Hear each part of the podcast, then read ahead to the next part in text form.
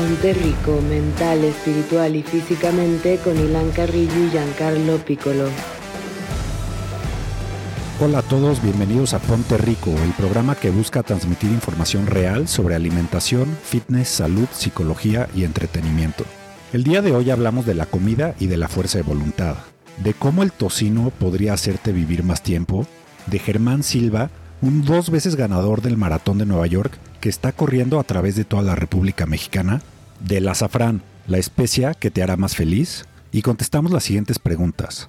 Al hacer press de pecho me duelen los hombros y no siento el pecho. ¿Qué es lo que estoy haciendo mal? ¿Los refrescos causan celulitis? ¿Y cómo puedo aminorar el dolor de músculos después de hacer ejercicio? Ilan, quería empezar este episodio con un tema que creo que va, va a crear un poquito de controversia, pero creo que es necesario hablar de esto. A ver qué opinas. Que yo creo que los nutriólogos no son la solución para la gente para que tenga resultados. ¿Qué opinas de eso? ok, qué duro, Jan. ¿Por qué, por qué, me, por qué dices algo así? ¿Qué, qué, ¿Qué tienes en contra de los nutriólogos? Y te lo está diciendo alguien que fue a un nutriólogo desde que tiene 13 años. Y la verdad es que yo aprendí mucho tuve, la verdad, tuve la fortuna de ir con una nutrióloga que fue muy buena, pero en general creo que, y no sé si, si a lo mejor tu experiencia ha sido distinta, pero llegas con un nutriólogo y, y, te hacen las preguntas de siempre, ¿no? De energía, cómo te sientes, qué tal vas al baño, haces ejercicio, y a partir de ahí como que te dan una dieta, pero realmente no te enseñan a comer, ¿no? O sea, como que te dicen, pues tienes que comer tal, tal y tal y tal, y no puedes comer tal, tal y tal, pero como que no te dicen por qué, no, o sea, no sé, siento, no sé cómo, cómo, cómo ha sido tu experiencia. Pues sí, yo, igual que tú, he ido a 10 mil millones de nutriólogos y con todos tuve experiencias muy diferentes.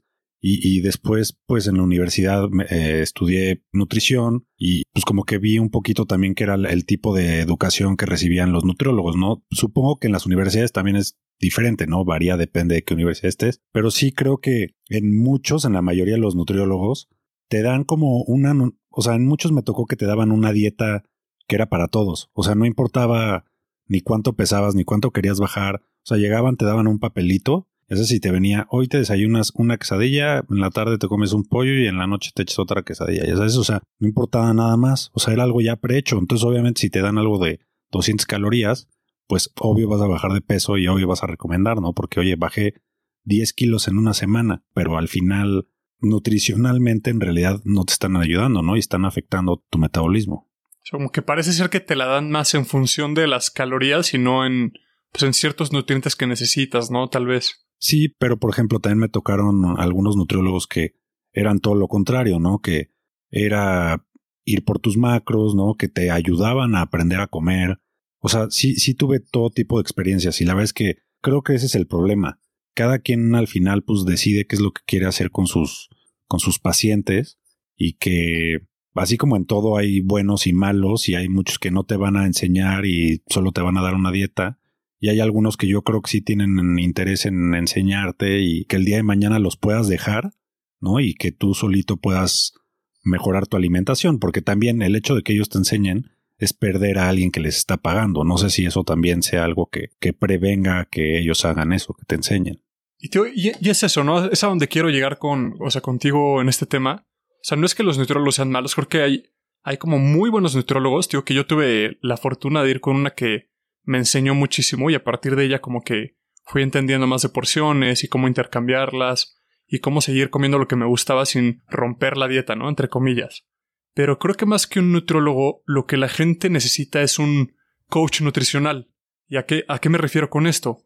Una persona que les enseñe cómo a conocerse a ellos mismos, que les enseñe cómo se sienten en torno a la comida, como, o sea, a lo mejor tienen alimentos que los utilizan como para cambiar su estado de ánimo, como helado, por ejemplo, o papas, o que les enseñen que hay ciertas horas del día donde, pues a lo mejor se van a sentir más cansados o con más ansiedad, y, y tener como herramientas y tácticas para seguir comiendo de buena manera, pero hacerlo con, de la forma que se ajuste a tu estilo de vida, a lo que a ti te gusta, a tus necesidades, y no tanto a una dieta que te implementan que a huevo tienes que desayunar esto, este, a fuerzas en la comida esto y tienes que cenar esto. O sea, me acuerdo muy bien de una amiga que justo fue a un nutriólogo y le mandó una dieta y no quería ir a un restaurante porque no había, porque no había caldo de pollo. O sea, porque su nutriólogo le dijo, a huevo en la comida necesitas caldo de pollo. No, y, es y que mi eso amiga está, ya no quería ir. eso está terrible. que te cierren tus posibilidades a comer una sola cosa. Y luego también por eso la gente no aguanta hacer las dietas, porque pues justo como tú dices, o sea, si comer consomé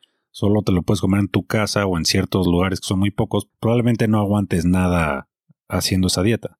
Creo que sí, como tú dices, sí podría ser muy beneficioso el tener a alguien que te enseñe a, comer, eh, o sea, que, te dé como un, curso en el que te dé herramientas de, cómo tener una buena alimentación, ¿no? Creo que es a lo que te refieres un poco, pero al mismo tiempo creo que hay casos para todo, ¿no? Igual y una persona que solo quiere, eh, que no tiene ningún problema de obesidad, que no tiene algún problema de salud, que simple y sencillamente está buscando comer mejor, creo que es algo súper válido, ¿no? El, un coach nutricional que le pueda ayudar, creo que está súper bien, o sea, es una excelente herramienta, pero por ejemplo, una persona que tiene diabetes, que tiene algún otro problema, eh, enfermedades cardiovasculares, creo que sí se beneficiarían mucho de ir con un nutriólogo. Sin embargo, creo que a todo el mundo le ayudaría a que a alguien le enseñara, ¿no? Eh, todo lo que tú estás diciendo, o sea, tener un coach nutricional que te enseñe a llevar el día a día y a tener estas herramientas, bueno, creo que todos se beneficiarían. No, y, totalmente de acuerdo. Yo creo que hay pues, nutriólogos como muy especializados en ciertos casos, que ahí sí son fundamentales y son totalmente necesarios, pero como hay un gran porcentaje de la población, la mayoría, pues que a lo mejor se beneficiarían más como de conocerse a ellos mismos e ir implementando estos pequeños pasitos con un coach que les vaya enseñando y que los vaya adaptando pues, a, su, estilo de vida. Creo que se beneficiarían más, más de eso que llegar con alguien que les diga tienes que comer tal, tal y tal y, no puedes comer, ya sabes, a lo que hemos, no lo que hemos platicado. Entonces es como el, el punto, ¿no? Sí, bueno, y, y, también, o sea, esos nutriólogos que no te dejan comer nada más, o sea, pues qué, qué onda, ¿no? no yo, a mí muchos me han tocado, ¿no? Que te llegan con una dieta en especial, ¿no? Y te dicen, solo de desayuno solo puedes comerte o dos quesadillas o un sándwich. Entonces le dices, oye, a ver, yo no como, no me gustan los sándwiches, no me gustan las quesadillas, no me gusta el queso, no me gusta el jamón, lo que sea. Y te dan como otras opciones, ¿no? O sea, es raro el que, el que te dice, te jodes y te comes esto, ¿no? O sea, también si, si no te pueden variar tu dieta, pues no, se equivocaron definitivamente de, de profesión. Pero sí, sí, entiendo perfecto lo que dices. Y creo que los nutriólogos se han perdido mucho en eso, ¿no? Como en, en ya tener algo prehecho, recibo muchos pacientes rápido, no estoy explicando. Y eso, pues obviamente para el negocio es lo mejor que puedes hacer. Sí, totalmente. Creo, que, o sea, tristemente pasa eso, ¿no? Que lo ven más por la parte de negocio que por la parte de realmente ayudar a las personas. Porque yo, o sea, tengo esta idea que un buen nutriólogo y un buen entrenador son aquellos que después de un tiempo no los necesitas nunca más. O sea, que tú aprendes cómo hacerlo, ¿no? O sea, y, lo mismo con un buen entrenador de, de, gimnasio. Pero no, no te pasa también, por ejemplo, Jan, a mí me llegan mensajes en Facebook una vez a la semana, ya desde, hola, soy un coach nutricional y fitness que te voy a enseñar a, ya sabes, y te mandan las fotos, ¿no? De antes y después y lo que sea. ¿No quieres conocer una manera de... Y me llegan de verdad así una vez a la semana. Obvio ya ni los contesto, ¿no? Pero que, que parecen, o sea, son tomadas de pelo, estafas, te quieren vender, ya es como esos productos de un jugo que te vas a tomar una vez a la semana y pierdes 10 kilos. No sé, güey, neta salen con productos milagros impresionantes. Me acordé, me acordé de uno que le llegó a mi papá que me dijo, uy, ¿me puedes explicar por qué me está llegando esto? Que le, que le llegaba a mi papá que le decía, dentro de tu, dentro de tu intestino tienes al menos 5 kilogramos de caca. y con este, con este, con, con, este suplemento vas a ir al baño y vas a perder 5 kilos en una semana. Así, así se le mandaban a mi papá. No, güey. Decía, güey, ¿por qué me estás mandando esto? No entiendo. Sí. Se la vuelan. Pero aparte, mucha gente lo compra, ¿no? Obviamente por eso hay tanta gente haciéndolo, ¿no? Porque hay gente que, que cae en esas cosas y las compra. Entonces también es, es un poco entre como saber, saber discernir entre lo que es real y lo que es una estafa y una tomada de pelo. Sí, no, de acuerdo. Y pues con todo este punto quería llegar que, pues, que la pérdida de peso y tener resultados es un tema más de comportamientos y hábitos y pues como lo platicamos en el episodio pasado de Viernes Rico, y quería compartirte este estudio, que yo creo que, pues como que dimensiona qué significa como, pues como conocerse a uno mismo, ¿no? Para tomar precauciones, para ver qué haces, para tomar acciones, digamos. Entonces en este estudio llegaron al laboratorio ciertas personas y les dijeron que llegaran con hambre, que no comieran nada antes de llegar. Los dividieron en dos grupos, donde a un grupo, en el centro de la mesa ponían una mesa llena de galletas y una mesa de rábanos. Uno de los grupos solo podía comer galletas y el otro grupo solo podía comer rábanos y no podía ni siquiera tocar las galletas, nada. Entonces ya los grupos, pues la verdad es que fueron muy responsables con estas instrucciones. Los de rábanos comieron solo rábanos y los de galletas solo galletas. A partir de ahí los pasaron a una segunda prueba donde les hacían como un test. Les entregaron una serie de problemas a resolver donde tenían que trazar una línea, una figura, sin volver a trazar como sobre la misma línea. Pero estaban diseñados para que no, no los pudieran solucionar. O sea, simplemente no había, no manera de hacerlos. Y lo chistoso aquí es que los que no fueron tentados, o sea, los que sí pudieron comer galletas, dedicaron 90 minutos a esta tarea, aun cuando no había manera de resolverla, teniendo 34 intentos. Y el grupo que solo podía comer rábanos se rindieron a los 8 minutos, nada más después de 19 intentos. O sea, rapidísimo. O sea, abandonaron la tarea muy rápido. Y se dieron cuenta en este estudio que lo que ocurre es que esta capacidad de autocontrol que tenemos se agota. Entonces, entonces, al resistir la tentación de las galletas y solo comer rábanos, depletaron toda esta capacidad de autocontrol y al momento de tener que utilizarla para algo más, simplemente ya no existía. Entonces por eso abandonaron rapidísimo. Bueno, está súper interesante, Jan. A mí me hubiera encabronado que me pusieran a comer rábanos, eso sí, o sea, tenlo por seguro. Eh, y ver a los demás comer galletas muy felices. Sí, según, según yo a ti te hubieran sacado del estudio, güey, por, no respetar. No, no, me, me hubieran cabrón, les hubiera aventado los rábanos en la cabeza. Pero, güey, la neta es que sí, pues sí es verdad, ¿no? O sea, el, el, hecho de estar tratando de tener esa disciplina o esa, o sea, ese autocontrol, supongo que sí, pues sí te agota, ¿no? O sea, cuando ya tienes que realizar alguna otra actividad o lo que sea, pues sí, sí es parte de esa energía que necesitas en tu día a día. Y, solo piénsalo, la verdad es que yo, en, en, mi caso, cuando más rompo la dieta, bueno, o sea, no romper la dieta, sino cuando caigo como en estos ataques de ansiedad y que me acabo la caja de cereal, pues casi siempre son en la noche. O sea, son 6, 7 de la noche donde tuve un día súper pesado, estresante. Y pues yo me imagino que esta como capacidad de decir, ¿sabes qué? No me lo voy a comer, se acaba y, o sea, ataco sin control alguno. Sí, a mí me ha pasado. Bueno, yo me acuerdo que cuando más chavo, cuando ya haces así estas dietas como súper extremas, como de que tengo un. Tengo una boda el fin de semana en Acapulco, entonces tengo que. Voy a bajar, ya sabes, en. Y acabando esa semana o dos semanas que me echaba de dieta extrema, acababa y me comía diez veces lo que esas dos semanas no había hecho, ¿no? O sea, de que esas semanas había estado de verdad tan estricto, ¿no? Con tanto autocontrol y con disciplina en ese sentido, que llegaba al final y me dejaba ir totalmente. Entonces sí, sí, creo que es como pues ese agotamiento de estar tratando de hacer algo, ¿no? Que obviamente, a ver, para empezar lo que yo estaba haciendo estaba mal, ¿no? Pero sí, hay que, supongo que hay que tener cuidado, ¿no? Es lo que nos enseña este, este estudio. Y, y tío, como comentas, yo tengo muchas amigas con la misma mentalidad de, ¿sabes qué? Es todo o nada. Me pongo las pilas dos semanas con la dieta y como puro, puras verduras y pescado asado y pollito nada más. Y después de las dos semanas que se cuidaron, o sea, de una manera impresionante, se salen la siguiente semana y, y, comen todo lo que puedan y pues dándole en la torre a todo lo que hicieron las dos semanas pasadas. Sí, es como, supongo que es tener un equilibrio, ¿no? Entre el rábano y la galleta. Como, ¿cuál sería una buena solución a esto? O sea, yo creo que este estudio lo que me dice a mí es que la gente se tiene que conocer a sí misma. Saber que en algún momento se te va a agotar tu capacidad de disciplina, en algún momento te vas a cansar, y saber que en esos momentos qué vas a hacer. O sea, en el momento en que ya te canses y pues digas a la mierda la dieta que estaba haciendo y entonces ¿qué vas a hacer? O sea, vas a tener a lo mejor algo ahí, una comida que sí puedas consumir en ese momento, o ya sabes, o sea, como diferentes estrategias para estar listo para ese tipo de, momentos.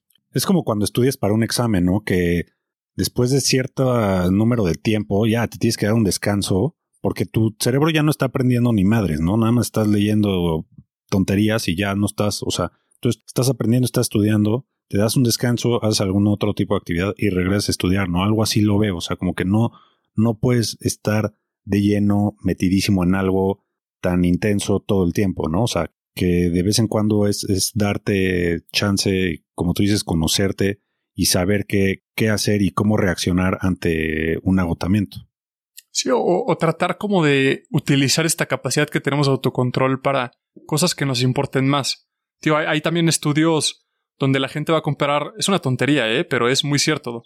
Van a comprar mermeladas y entre menos opciones haya de mermeladas, la gente se cansa menos. O sea, entre más opciones tengan para escoger, como que eso agota más a la gente. O sea, decidir por ese tipo de cosas. Entonces, como ser consciente de todo este tipo de cosas y, estar preparado para ellas, simplemente.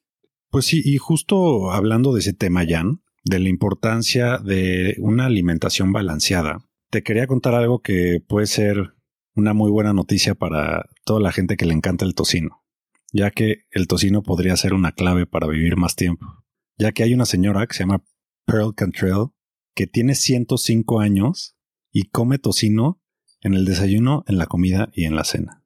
¿Crees que el tocino la haya hecho vivir hasta los 105 años, Jan? Si era, si era como las dietas, ¿no? Que mandabas tú a tus, a tus pupilos antes. sí, era. Pero ellos nada más podían comer tocino y de postre un pastel con tocino bañado en miel maple. Esta señora no sé qué más comía, ¿eh? Pero solo sé que comía tocino todo el día y que tiene 105 años y que al parecer está muy sana, o sea, es muy saludable y pues viste artículo y pues, dicen, oye, pues es que igual y el tocino es la clave, ¿no? Que todos necesitamos para vivir más.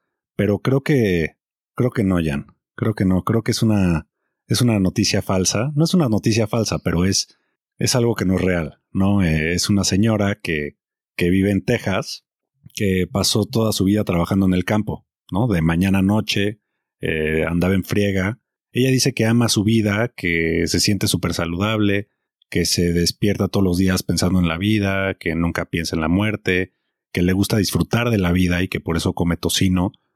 Pero también entiendo que es una señora que está sana en los demás aspectos de su vida, ¿no? O sea, que tiene, no tiene obesidad, no tiene problemas cardiovasculares, o sea, que, que está sana. Entonces, creo que más que el tocino, yo lo que quería compartir con eso es, es que hay que aprender a disfrutar de la vida y de vez en cuando comer un poco de tocino o lo que sea que nos guste, ¿no? Y, que va un poquito de la mano ya con lo que tú estás diciendo, ¿no? De, de igual y no caer en ese, en ese extremo de, de estar cuidándonos con el rábano nada más, ¿no? O sea, de que se vale de repente comer estas cosas que nos encantan, obviamente no, no dejarnos ir, ¿no? O sea, si nuestro, si nuestra meta es tener una vida sana y vivir hasta una, o sea, vivir muchos años y de una manera sana, poder tener una vida plena, ¿no? Cuando ya estés grande, pues obviamente no puedes dejarte ir, ¿no? O sea, creo que es al final un poquito de sentido común, que al final es un poquito lo que le falla mucho a la gente y en donde se verían beneficiados, como tú dices, con un coach nutricional, porque a veces no, no sabemos las cosas más sencillas sobre temas de nutrición. Creo que a mí lo que me deja pues, todo esto que platicas de la señora que come tocino en todo momento es que la salud es como mucho más que solo cómo comes, ¿no? O sea, creo que es como una gran enseñanza. O sea, la salud es las relaciones que tienes con tus amistades. Como este lado espiritual donde, o sea, como que eres positivo, ves algo mejor, este, estás como conectado con todo lo que te rodea. Bueno, el, ejercicio que haces, tu comida, ya lo metemos en algún momento, pero también la calidad de sueño, el estrés. Creo que todo eso es parte de tu salud y a veces nos perdemos solo en la comida y en, el ejercicio, ¿no? Y también te quería decir que pues, hay evidencia que respalda que las personas comen mejor cuando creen que esa opción va a tener un mejor sabor. Digo, es obvio, ¿no? O sea, obviamente vas a tratar de, de encontrar una opción que, que, sepa rico, ¿no? Pero hay un estudio que hicieron varias etiquetas, ¿no? Para unos comedores universitarios. Entonces eran unas zanahorias y en una estaban etiquetadas como zanahorias retorcidas glaseadas con cítricos y la otra era zanahorias nutritivas ricas en vitaminas. Y había otra que era nada más zanahorias. Las, las zanahorias que se enfocaban en el sabor, la que era glaseadas con cítricos, se consumieron mucho más que las otras. O sea, esto lo menciono porque o sea, al final nosotros vamos a querer consumir algo que sepa rico, no importa qué tan saludable es al final, si, si nos va a saber rico. Entonces, también tratar de consumir, por ejemplo, si vas a comer zanahorias, pues se vale echarle otras cosas, ¿no? Que le echas limón, le echas sal, le echas chile tajín. A pesar de que le, le puedas incrementar un poco las calorías, o una ensalada, ¿no? Que le vas a echar aderezo, porque yo escucho muchas veces que la gente dice, oye, es que si le echas el aderezo, ya tiene las mismas calorías que una hamburguesa. Entonces ya mejor comete una hamburguesa. Pero pues no, no, no es así tampoco. Es sí, échale aderezo, ¿no? Mídete con el aderezo, o sea, tienes que estar consciente de qué es lo que estás consumiendo, pero sí, cómelo. El, al chiste es que tú puedas disfrutar lo que estás comiendo, ¿no? Que, que no sea que llegas a comer y que estés sufriendo porque odias lo que te toca comer el día de hoy. Eso sí, creo, creo que también es importante empezar a identificar todo lo que te aporta la comida, ¿no? O sea, porque, digo, o sea, sí estoy muy de acuerdo con lo que mencionas del sabor y, comer lo que nos gusta, pero, puta, es que, digo, yo lo veo porque veo, veo a mi papá y por lo único que comes por, por el sabor. Y, y pues creo que es un poquito complicado mantenerte en buena forma haciéndolo solo de esa manera. Entonces, o sea, yo creo, en mi opinión, creo que es importante empezar a reconocer todo lo que te aporta la comida. O sea, no es lo mismo, como platicábamos, comerte unas galletas solito viendo Netflix, a comérmelas ayer, que lo hice, pues conviviendo con, con mi tía, que hace mucho no la veía, con mi prima, que llevó a mi, a mi sobrino, entonces es un poquito distinto. O, o empezar a reconocer que con ciertos alimentos te vas a sentir mejor. Simplemente. Yo sé, yo creo que también hay una parte de eso que sí tenemos que considerar y, y a veces no solo el sabor. Sí, sí, de acuerdo. lo, lo, que mencionas de las zanahorias, la verdad está, está, está muy bueno. Pero también siento, ¿sabes qué creo que pasa, ya a veces cuando, o sea, como que asociar una emoción luego con los alimentos, creo que a veces es lo que conlleva que las personas luego caigan como en, en estos en la anorexia, en la bulimia, ¿no? O sea, que, que a veces cuando empiezas a relacionar totalmente lo que estás comiendo con lo que estás sintiendo, eh, yo mínimo lo que he visto es que la gente cae en esas, con esas enfermedades. Pero estoy de acuerdo que hay que, hay que estar conscientes, o sea, creo que sí hay que estar conscientes de lo que estás sintiendo, ¿no? Cuando lo estás comiendo. O sea, lo que me refiero es no comer para sentirte bien, ¿no? Ok. No es lo que me refiero, eh, de que si estoy deprimido, ah, entonces me voy a comer un bote de helado como que no, no tratar de, de llegar a una solución a través de la comida, ¿no? Sino que la, la comida sea, pues sí, obviamente algo que, que yo voy a disfrutar, pero no que me va a, cambiar lo que sea que yo tengo detrás, ¿no? O sea, si yo estoy sufriendo de depresión, ansiedad, este, cualquier otra cosa, que tuve una pérdida, pues no voy a tratar de, de corregirlo con un, con un alimento, ¿no? Aparte luego, luego como tener estos alimentos así, o sea, etiquetados mentalmente de que es algo malo o que es algo prohibido para mí, pues muchas veces lleva también a tener patrones de alimentación que son nada saludables y que el día de mañana estos mismos alimentos que ahorita estoy eh, odiando, que no los voy a tocar que están prohibidos, los voy a, o sea, voy a tener un atracón, me voy a comer 10 kilos de lo que sea esto y que pues obviamente me lleva otra vez a ponerlo en restricción y que es pues, obviamente también muy malo para mi bienestar mental y físico también. Y retomando el tema del coach nutricional comparado con un nutriólogo, creo que aquí tienen mucho valor, o sea, porque un coach nutricional como que te enseña cómo afrontarte a este tipo de, de cosas. O sea, te enseña a que puedas comer lo que te gusta, pero hacerlo de manera que lo puedas introducir sin afectar mucho, pues ya otro tipo de temas. Y un nutriólogo simplemente te lo va a restringir, ¿no? Entonces yo creo que o sea, como que el coach nutricional te va a decir, órale, cómetelo, pero trata de hacerlo en una oportunidad donde puedas convivir con más gente. O sea, que no sea como dices, simplemente para sentirte mejor o estás en un estado emocional negativo y solo para cambiarlo, sino en algo, en algo mejor, en una circunstancia más positiva. Sí, de acuerdo. Creo que pues lo tenemos que tomar en cuenta, ¿no? Como siempre para aprender y no caer luego también con esos nutriólogos que, que lo único que hacen es ponerte una, una dieta. El chiste es también que, que te expliquen y que te que te informes al respecto. Sí, yo, creo que si te quitan todos los alimentos que te gustan, tienes que correr de ahí. O sea, tienes que escapar y buscar a alguien más de verdad. Sí, de acuerdo, 100%. Oye, pues Ilan, para cambiar un poquito de tema, te tenía el caso de un mexicano. O sea, me encanta pues, también, digo, siempre hablamos de mentalidad y hablamos de Tom Brady y Cristiano Ronaldo y saber que, que en México también hay este tipo de personas con una mentalidad inquebrantable que hacen proezas increíbles con tal de mostrar, pues eh, digo, en este caso, pues lo, lo, bonito que es su país y lo que aporta a la gente, ¿no? Lo, lo rico que es, pues como la cultura de México, ¿no? Y este cuate se llama Germán Silva. Él es dos veces ganador del maratón de Nueva York y, y ya terminó. Acaba de llegar a Tulum después de haber corrido por toda la República Mexicana. Pues este Germán Silva se aventó 5.043 kilómetros corriendo. Esto es equivalente a 120 maratones en 100 días. O sea, imagínate, o sea, más de un maratón por día se tuvo que aventar. No, Germán está enfermo. O sea, mis respetos, pero está loco. No, es una locura. O sea, en, el momento en que lo entrevista un cuate para el Wall Street Journal, Germán Silva llevaba 18 pares de zapatos y había corrido por varios puntos donde, donde los controlan los cárteles. Y, y pues platica Germán Silva que llegaba con los cárteles y, y llegaban como al hotel donde estaba o en la casa donde los hospedaban y le preguntaban como, ¿qué onda? ¿Qué estás haciendo?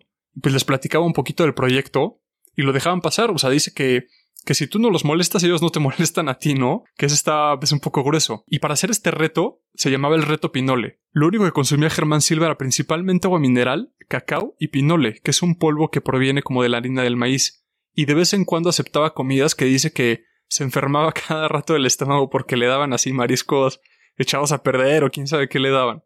Y tío, y, y, lo que me encanta de este reto de, de Germán Silva, el reto Pinole, es que tenía como un porqué, o sea, como una razón más grande que él mismo y, por la cual lo hizo. Y él quería como mostrar, pues como este lado de México que últimamente no hemos visto, ¿no? O sea, creo que te metes a las noticias y vemos casos de cárteles y homicidios y COVID y todo es malo, ¿no?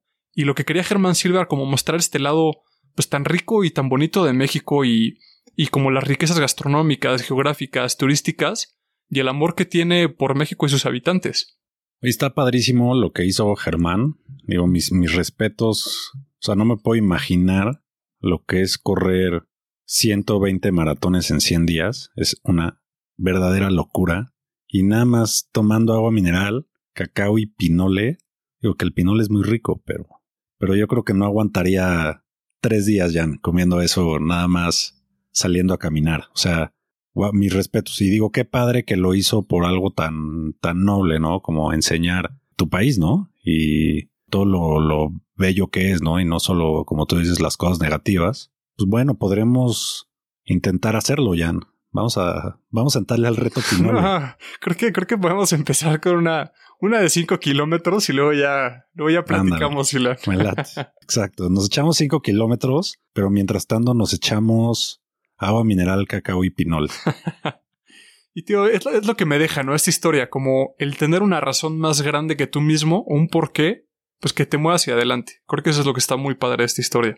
Creo que está padre como encontrar esas, esas razones nobles, ¿no? Y darle un sentido en tu vida. Y supongo, yo supongo que Germán se ha de sentir súper bien, ¿no? O sea, imagínate ese logro de lo que corrió, lo, lo, que atravesó, lo que pudo demostrar y lo que le pudo enseñar a todo el mundo. Creo que eso te ha de dar un sentido en la vida muy padre. O sea, creo que todos deberíamos de tratar de, de hacer algo parecido. Aunque sea no tan extremo, ¿no? Puede ser cualquier cosa chiquita. No tenemos que correr 120 maratones. Oye, ¿sabes qué, qué también, Jan? O sea, esa felicidad que tiene Germán, igual y pues está difícil hacerlo a través de, de correr. De un maratón lo que él corrió y de hacer algo tan extremo. Pero ¿sabes qué? Igual y te puede ayudar a lograr una felicidad, el azafrán. Todos hemos comido azafrán. Lo conoces, ¿no, Jan? ¿Lo has comido? O sea, ¿qué es al que le ponen al, al arroz, al... Exacto, a la paella. A la paella, exacto. Sí, la paella, el risotto la verdad es que casi no lo consumimos en México, ¿no? O sea, fuera de la paella, que también no es, no es algo común, ¿no? No es de que en cualquier lugar lo, lo, lo puedes comer. Pero bueno, el, esta, el azafrán, que es una especia que se deriva de una flor que se llama Crocus sativus y que se ha utilizado durante miles de años para darle sabor a muchos alimentos, ha ganado recientemente mucha atención científica porque tiene posibles efectos antidepresivos. También existe el azafrán en forma de extracto como un suplemento dietético. Y pues se ha relacionado con beneficios para la salud, para mejorar el estado de ánimo, eh, la libido, la función sexual, reducir los, los síntomas del síndrome premenstrual y mejora la pérdida de peso. Nada más, lo malo del azafrán es que es la especia más cara del mundo. 450 gramos cuestan entre 500 y 5 mil dólares. O sea, es una locura lo que cuesta. Eso, ¿Por qué tanta diferencia? ¿quién sabe? No, no, la verdad es que no sé, yo, yo supongo que ya ves que luego son unos careros los, los que la venden. Pero, pero es que se hace a mano. O sea, se hace a mano. Es difícil, es difícil cosechar.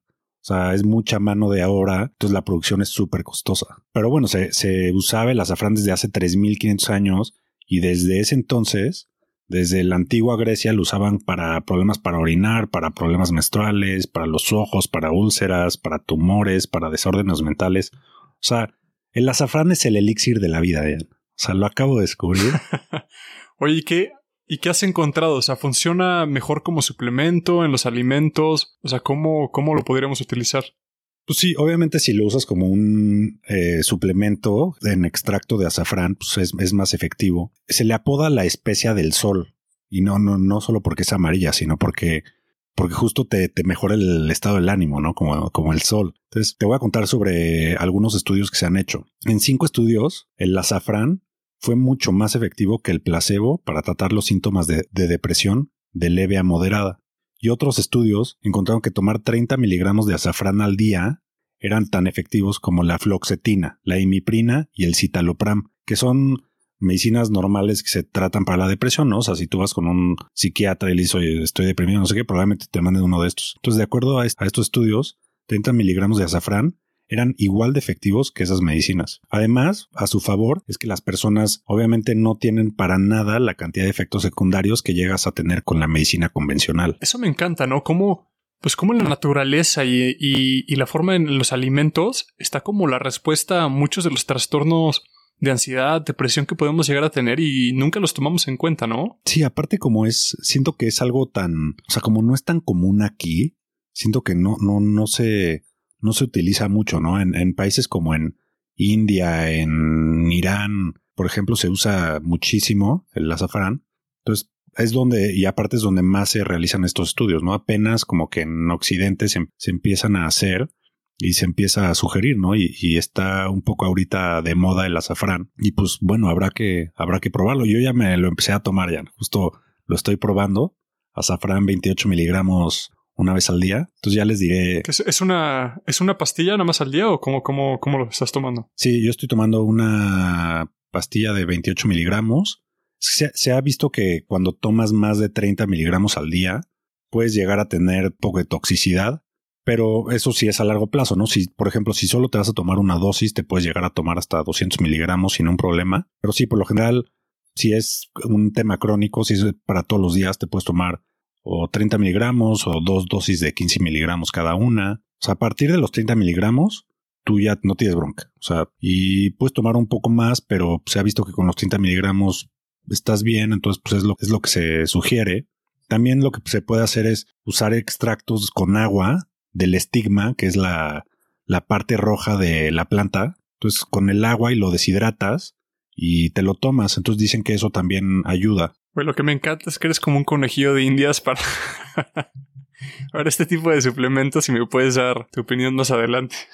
claro que sí, Jan. Dame un mes o dos meses y ya les diré qué, me ha parecido el tema del, del azafrán. Sí está caro, la verdad es que sí, sí me, sí me dio codo y de hecho no, en México no encontré, lo tuve que, lo tuve que pedir de Estados Unidos porque aquí no lo venden. Entonces es el, es el único tema negativo que lo vea, pero por si alguien quiere incursionar y, y poner su laboratorio para crear azafrán es una, es una buena idea. Eh, y pues ya les contaré yo qué, qué me parece. Entonces, pues bueno, siempre hay que tomar esto en cuenta, ¿no? A la hora de, creo que siempre hay cosas que se pueden hacer antes de llegar a los, a los medicamentos convencionales. Obviamente siempre lo mejor que puede ser, como siempre lo decimos aquí Jan y yo, es todo hacerlo de la mano de un experto ¿no? en el tema, con un doctor que le puedan comentar que quieren empezar a tomar esto. Obviamente siempre hay contraindicaciones, ¿no? Que si estás embarazada, si estás tomando alguna otra medicina. Entonces, por eso siempre es importante que se comente con un, con un especialista sobre, sobre lo que vas a empezar a tomar, si es que te puede ayudar o si no. Entonces, pero siempre es importante saber que existen estas opciones naturales, ¿no? Que igual y nos pueden ayudar y que no tenemos esa necesidad de, de a veces caer en que en los medicamentos que son mucho más invasivos, que tienen muchos efectos secundarios y que pues, tampoco sabemos a largo plazo cómo le puedan caer a nuestro cuerpo. ¿Te late si pasamos a las preguntas, Jan? Venga. Antes de continuar con las preguntas, quiero invitarlos a todos a checar inquebrantablepf.com. Inquebrantable es un programa de 12 semanas, totalmente personalizado y enfocado 100% en mejorar su salud. Sea cual sea el objetivo, bajar de peso, ganar músculo, tener más energía o simplemente dormir mejor, una persona del equipo les ayudará a conseguirlo de una forma sostenible, sana y con resultados que podrán mantener en el largo plazo. Por escuchar Ponte Rico, les tendrán una promo especial, así que visiten la página y agenden su llamada gratuita con alguien del equipo. Comiencen a trabajar en su salud el día de hoy. Al enfocarse en mejorar su salud, se verán mejor que nunca. inquebrantablepf.com A ver, Jan, la primera pregunta es de Eduardo Centeno y es, al hacer press de pecho me duelen los hombros y no siento el pecho. ¿Qué es lo que estoy haciendo mal? Esto puede ocurrir por un, pues un par de razones, Eduardo. Creo que, digo, yo cuando empecé me ocurría exactamente lo mismo. Cuando hacía bench press con barra, más, más que nada con barra, me dolían más los hombros que, que el pecho. La verdad es que en el pecho casi no lo sentía. Yo tuve ese problema por mucho tiempo. Pero pues luego vas em, aprendiendo cuál es la función realmente del pecho. Y la función del pecho es empujar el homóplato hacia adelante, al contrario de la espalda que es echar el homóplato hacia atrás. Entonces es importante cuando vas a hacer el, bench press de pecho en barra horizontal, tratar de echar los homóplatos hacia atrás de manera que utilizas el pecho para levantar la barra y no tanto los hombros. Entonces, tipo, yo cuando empecé era muy común que te decían, sube los pies al banco del bench press. Pero no, en realidad lo que quieres es poner los pies en el piso, de manera que puedas apoyarlos y te empujes hacia atrás y atores los homóplatos como en el banquito, echándolos lo más atrás que puedas, levantando la espalda baja ligeramente. No sé si has visto a los, como a los de Power, Power Lift, que hacen, o sea, que levantan la espalda baja muchísimo para como que reducir el, el, trayecto que tienen que mover la barra. Pero entonces levantando la espalda baja hacia, levantando la espalda baja un poco, echas los homóplatos hacia atrás y desde ahí empujas con la barra. Esa es una de las razones por las cuales a lo mejor lo estás sintiendo en los hombros y no tanto en el pecho. No sé si te ha pasado eso a ti, Ilan. Sí, la verdad es que igual durante mucho tiempo a mí me pasó que igual al hacer press pues, sentía, ¿no? Los hombros, o sea, sentía que estaba usando los hombros y no tanto el pecho. De hecho, al día siguiente me dolían los, me dolían los hombros. Y me acuerdo que lo, lo platiqué contigo un día y ya me, me revisaste mi, cómo lo estaba haciendo y efectivamente no está echando los homoplatos para atrás y eso me ayudó muchísimo. Obviamente también yo veo todo el tiempo que la gente sube los, los pies al, al bench, o sea que es pues eh, algo que pues sí entiendo que hace muchos años usaba, pero ahorita no es no, no, no hay necesidad de que tengan sus pies arriba. O sea, no, o sea, tiene que estar bien puestos los pies en el piso y eso también me ayudó mucho ya, ¿no? O sea, como que a crear un pequeño arco en la espalda baja y pegar los, los homóplatos bien al bench. Sí, de, hecho a mí el bench press este, inclinado me gusta enseñarlo antes porque, o sea, por la posición del banquito como que de forma natural echas los homóplatos hacia atrás y empujas más con el pecho. Entonces es un poquito más sencillo enseñarlo ahí y a partir de ahí nos, movemos al, al, horizontal, que hay un poquito más de técnica todavía. Y la segunda razón por la cual uno lo puede sentir a lo mejor es que no has desarrollado esta conexión mente-músculo, que pues como bien sabes, Ilan, no sé, a las mujeres, por ejemplo, les pasa mucho que en sentadilla no sienten los glúteos, tal vez. Y a los hombres, pues puedes utilizar el mismo ejercicio, lo puedes utilizar tanto para tríceps, como para hombros, como para pecho. Entonces, lo que me gusta hacer con gente que a lo mejor no lo siente de repente es, con unas bandas de resistencia o con cables, tratar de hacer como flies para activar los pechos, para sentirlos más que nada, para tener esta conexión mente-músculo. Y ya una vez que ya los estás sintiendo, ya nos pasamos al bench press y tratas como de, de mimetizar esto mismo movimiento, lo tratas de, mimetizar ahí y sentir el pecho más que hombros y más que tríceps. Entonces, Eduardo, fíjate en esas dos cosas, como en crear esta conexión mente-músculo, a lo mejor con bandas, con, con unos cables cruzados, para sentir el pecho y activarlo más en el bench press, o fíjate en la forma, Ve si estás echando los homóplatos hacia atrás y empujando la barra desde ahí o los tienes muy adelante y estás utilizando los hombros en lugar del pecho. Pues Ilan, la segunda pregunta nos las manda Verónica García y nos dice, ¿los refrescos causan celulitis? Oye, yo, yo nunca había escuchado este mito. No sé si tú lo habías escuchado, que los refrescos causan celulitis. Pero, pero al pues parecer es algo hace, Hasta hace muy poco Así, hasta hace muy poco, pero pues, al parecer entre las mujeres sí es algo común. Sí, de verdad que yo en mi vida lo había escuchado, pero sí, creo que la gente lo ha escuchado. Entonces, este, supongo que son de esas cosas, ya sabes que esos mitos urbanos que existen, ¿no? Entonces, que los refrescos, sin importar si tiene, si es de dieta o si tiene calorías o lo que sea, causa celulitis. Entonces, yo lo que le puedo decir a Verónica es que, para empezar, los científicos no, no saben bien por qué se hace, o sea, por qué se forma la celulitis. O sea, no se sabe a ciencia cierta qué es, no tiene idea. Aunque se sabe que hay ciertos factores que, que ayudan a que esto suceda, ¿no? Que es el ser mujer, ¿no? Es mucho más común que una mujer tenga celulitis, que seas de raza caucásica, tus genes, las hormonas, tu metabolismo, la dieta, el tener una vida sedentaria y, fumar, todo eso afecta y crea que tú sea más posible que tú tengas celulitis. El refresco no está en esta lista de factores que influyan en la formación de la celulitis, ni el refresco de dieta ni ningún otro tipo de refresco. Lo que pasa es que algunos dermatólogos creen que el azúcar ayuda a que se forme la, la celulitis. O sea, creen que el azúcar daña las fibras de colágeno que tenemos en la piel a través de una cosa que se llama glicación. Entonces la piel pierde firmeza y creen que esto hace que aparezcan paulatinamente celulitis, arrugas y líneas de expresión.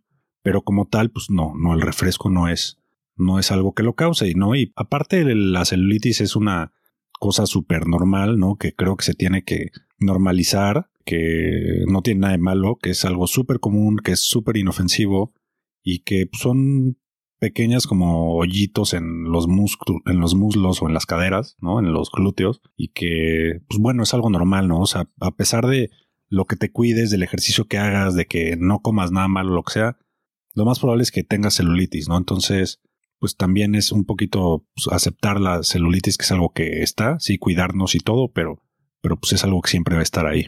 Sí, y es eso, ¿no? Yo creo que normalizarlo y entender que, que va, va, a estar ahí. Creo que el ejercicio y la, la, forma de alimentarnos ayudan. Pues el refresco, la única manera donde tendrían influencia sobre eso sería indirectamente aumentando tus calorías y haciendo que subas de peso, pero pues no, el refresco no tiene influencia alguna, ¿no? Sobre esto. Pues podemos seguir tomando tres litros de, de Coca Light al día, ya. No nos tenemos que preocupar por la celulitis.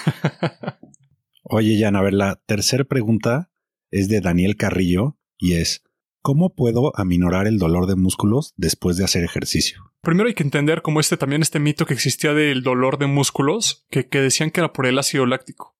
No, o sea, después de entrenar, o sea, puedes generar ácido láctico, pero no es la razón por la que te duele al siguiente día. La razón por la que te duele simplemente es daño muscular. O sea, esa es la, la verdadera razón por la cual nos pueden doler los músculos. Entonces tenemos que entender qué es lo mejor que podemos hacer para recuperarnos lo más rápido posible.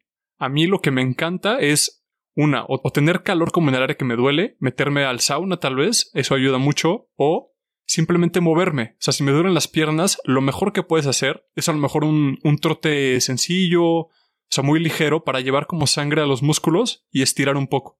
A mí esas dos cosas me encanta hacerlas para el dolor muscular. Sí, definitivamente a mí, o sea, después de hacer pierna, por ejemplo, ¿qué es lo que más duele, no? O sea, después de hacer pierna, cuando haces pesado y que te duele al día siguiente que no puedes ni caminar, es algo horrible. Entonces, a mí, como tú dices, caminar o, o sea, estirar me ayuda muchísimo. O sea, si hago pierna, a fuerzas tengo que estirar porque no estoy dispuesto a, sufrir, ¿no? Al día siguiente. Y mencionar eso, que si te duele mucho es porque hiciste de más. Entonces, tenerlo en cuenta para tu siguiente rutina, bajarle un poquito al volumen. Y, digo, había, antes existía este mito del hielo. Bueno, no, no, no mito, pero les voy a dar como las razones por las cuales el hielo no siempre es la mejor elección. Después de, después de hacer un entrenamiento de resistencia, para recuperarte y para tener este, esta señal de adaptación, hay un periodo de inflamación que es necesario para recuperarnos y para adaptarnos. Entonces, si te duele el músculo por haberlo entrenado y le pones hielo, inhibes este proceso de inflamación, lo que puede provocar que no te adaptes y que no tengas resultados. Entonces el hielo yo lo aconsejo para gente que a lo mejor no le interesa mucho subir de músculo, sino es un tema más como de rendimiento, más de performance. A lo mejor entrenaste hoy en la mañana y en la noche tienes un partido o es una competencia y te tienes que recuperar muy rápido. En esos casos sí consideraría ponerme hielo, pero si no, yo lo evitaría lo más posible. Sí, en ese sentido también si, si consumes cúrcuma u omega 3 o algún otro suplemento que, que inhiba la inflamación, yo te sugiero que te esperes unas horas, ya que como dice Jan, esto hace que tu cuerpo no se adapte. Entonces es mejor que te esperes unas cuatro o cinco horas después de que hagas ejercicio y ya te tomes tus suplementos justo para que suceda esta inflamación natural y permitas que tu músculo crezca. también hablando de los, de los suplementos, hay, hay muchos suplementos que, que ayudan, ¿no? Como la creatina, ¿no? Ayuda a la recuperación más rápida de los músculos, que igual y no tengas los DOMS, ¿no? Que es este dolor que se siente después de hacer ejercicio durante tanto tiempo. También la citrulina es buena para, para eso, ayuda un poco a que haya óxido nítrico y que fluya la sangre por, por los músculos. Pero sí creo que al final el, el mantenerte dentro de tus límites, ¿no? Saber cuáles son tus límites va a ayudar a que no, no sufras tanto este dolor, como tú decías, Jan. Sí, tío, creo que a veces teníamos esta idea de que sentirnos adoloridos como era una señal de a huevo, entrené súper duro el día de hoy.